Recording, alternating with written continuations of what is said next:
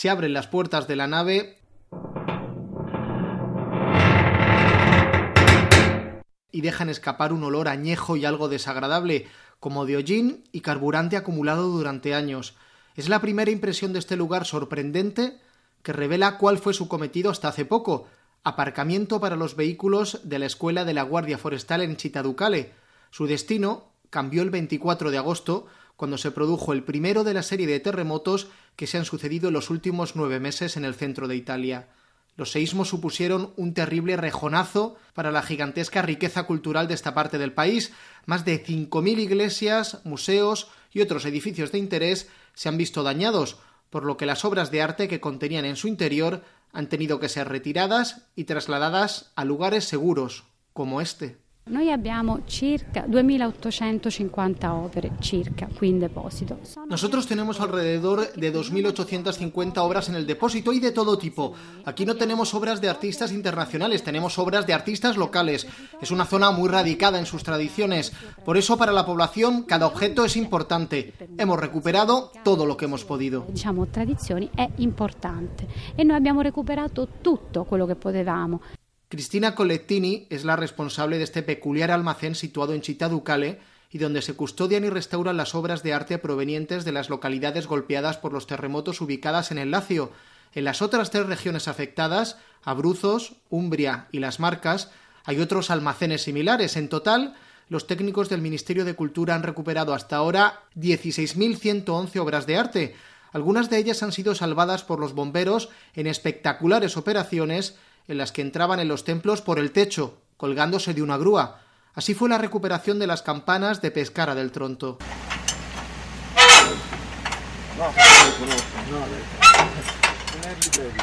No, es su. ¿Eh? Es su. Fortunato Roñeta, bombero e ingeniero, explica cómo se desarrollan estas operaciones.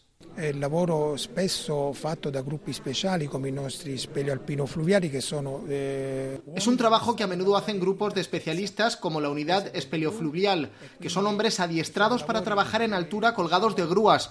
Son trabajos muy complejos porque el personal está colgado con un arnés para poder trabajar con seguridad. Imbragato per poter lavorare in sicurezza.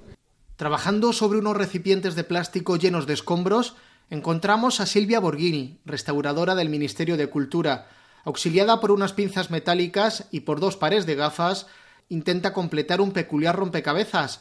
Mire una fotografía dividida en secciones de una pequeña capilla con los techos y las paredes decoradas de frescos y busca concordancias entre los cascotes azules y rosados que ha ido separando. La soddisfazione comincia anche da subito, anche nel cercare ecco, trovare due frammenti che attaccano. La satisfacción comienza desde el principio, cuando encuentras dos trocitos contiguos, eso ya es suficiente.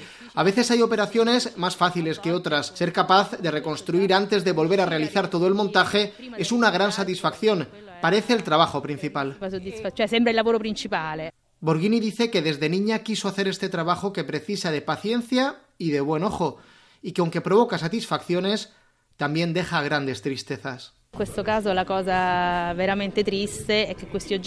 En este caso no son solo obras de arte, son también objetos de culto muy ligados a la vida cotidiana de las personas que viven aquí.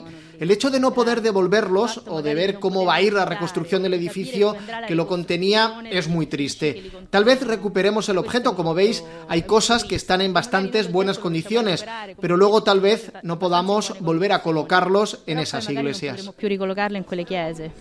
Otra de las restauradoras es Federica Di Napoli Rampolla. A ella le toca tranquilizar a los vecinos cuando los técnicos se llevan las obras de arte de las iglesias dañadas por el terremoto para conservarlas y restaurarlas en el almacén de Città Ducale. Il problema grosso è nelle frazioni dove questa zona rossa non c'è. El problema grande se da en las pedanías en las que no hay zona cero y todos los vecinos vienen a ver. Por eso hace falta diplomacia.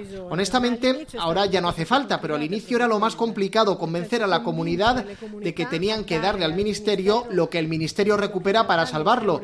Pero la gente no lo ve de la misma manera. El responsable de la unidad de crisis del Ministerio de Cultura, que se encarga de salvar y recuperar las obras de arte cuando se produce una catástrofe, se llama Fabio Carapezza Gutuso y no se atreve a poner una fecha para que todo vuelva a la normalidad. È, molto difficile perché eh, diciamo si può pensare Es muy difícil saber cuándo volverán. Se puede pensar que vuelvan cuando los edificios estén restaurados. Ahora mismo hay muchos dañados y no se pueden utilizar.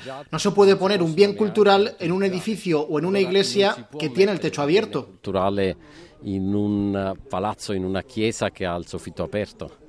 Carapezza Gutuso ofrece una dura cifra de daños estimados en las tres sacudidas más graves, acaecidas el 24 de agosto, el 30 de octubre y el 18 de enero. I danni sono enormi. Los daños son enormes, terribles. Una primera valoración es de 20.000 millones de euros. di euro. È stato il più grave terremoto sia perché sono tre terremoti Ha sido el más grave terremoto porque son tres terremotos juntos que han complicado mucho la fase de socorro y que se han difundido en un área enorme y a gran altitud, en la que hemos tenido además este año el invierno más severo que se recuerda, el más difícil de gestionar, con 2, 3 y 4 metros de nieve. 2, 3, 4 metri.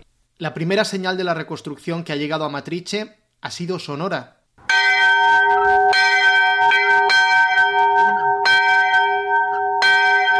Aunque los campanarios de las iglesias siguen derruidos, algunas campanas han sido colocadas en unas estructuras antisísmicas para satisfacer las demandas de los habitantes de esta castigada zona de Italia. Se quejaban de que no podían soportar más el mortal silencio que dejaron en su tierra los terremotos.